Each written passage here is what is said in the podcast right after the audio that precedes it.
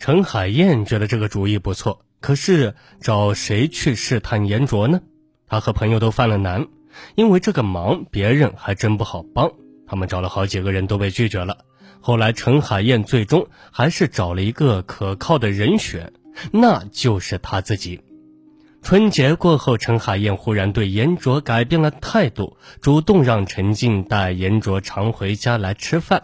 三口之家朝夕相处，共事共餐。电视上、餐桌上，严卓和未来岳母的交流逐渐多了起来。严卓和陈静都惊喜不已，认为陈海燕想通了，完全接受了他们的恋情。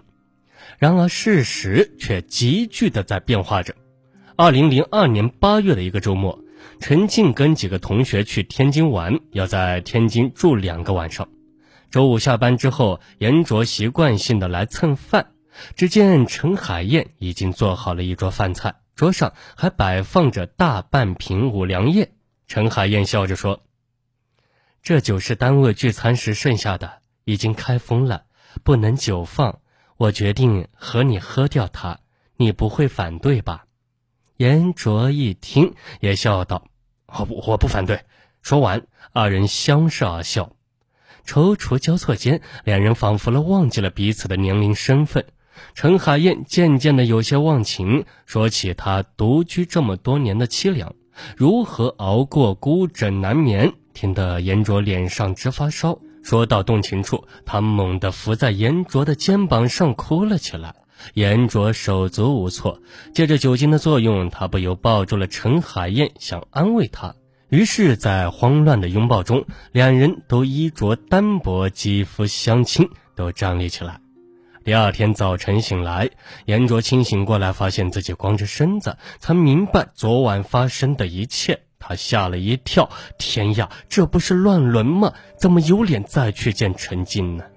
严卓恨不得找一个地方钻进去。他蹑手蹑脚地穿好衣服，悄悄地溜走了。一整天，严卓都处在恍惚中，不知道怎么办才好。他虽然没有什么上进心，但也是有起码的羞耻之心的。知道这件事自己做的确实很不应该，可是呢，陈海燕作为一个长辈，怎么也会这样糊涂呢？难道真的仅仅是寡居多年的寂寞吗？鬼使神差的，当天晚饭的时候，严卓抱着复杂的心情来到陈家。两人尴尬的吃完饭后，慌乱的眼神有意无意的碰到一起，又迅速的闪开了。最后还是严卓主动伸手抓住了陈海燕的手，关上了客厅的灯。周末陈静回家后，发现严卓有点反常。此后每次他打电话给严卓约会时，他总是找理由推脱不见他。于是陈静疑心严卓有了第三者，便向母亲诉苦。陈海燕淡然地说：“这种事情也不好说，这年头有几个人靠得住呀？明天呀，我就找小严谈谈去。”陈海燕找严卓摊牌了：“我只是想试探你一下，谁知道你是个畜生？不过，只要你跟陈静分手，我们之间的事……”我就当没发生过，不然就别怪我不客气了。如果你不想坐牢，你就好好想想吧。说完，陈海燕转身扬长而去。严卓一听陈海燕要去告自己强奸，顿时瘫坐在地。陈海燕回到家，告诉女儿说：“陈静呀，天下男人多的是，不要在一棵树上吊死。孩子，忘了他吧。”陈静急得哭了出来，妈，他真的有人吗？陈海燕不语，脸上没有任何表情，只是默默将女儿搂在怀里。遭遇情变的陈静嚎啕大哭。二零零二年十一月，陈静主动向严卓提出分手，并质问他为何背叛自己，他的新欢是谁？严卓只好报以沉默。不久呢，陈海燕为女儿介绍了一个干部子弟。为了平复心头的伤害，陈静很快与他确定了恋爱关系。严卓并不知道陈静已经有了新男友，他决定等大家都平静下来的时候再去向陈海燕求情。二零零二年十二月的一天，严卓敲响了陈家大门。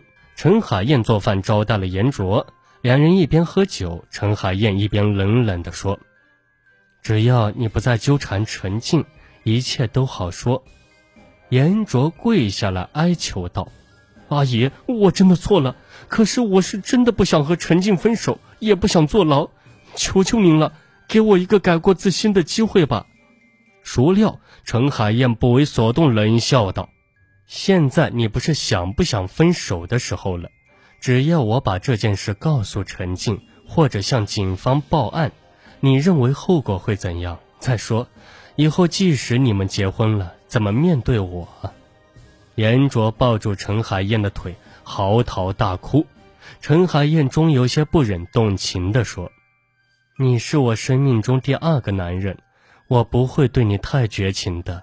你今后有什么难事，只要我帮得到，我一定会尽力的。”在酒精的作用下，严卓又与陈海燕发生了关系。等他苏醒过来的时候，他发现陈海燕正在打开相机取胶卷。严卓惊讶地说：“阿姨，你做什么？”陈海燕告诉严卓，他已经拍下了自己与他发生性关系的照片。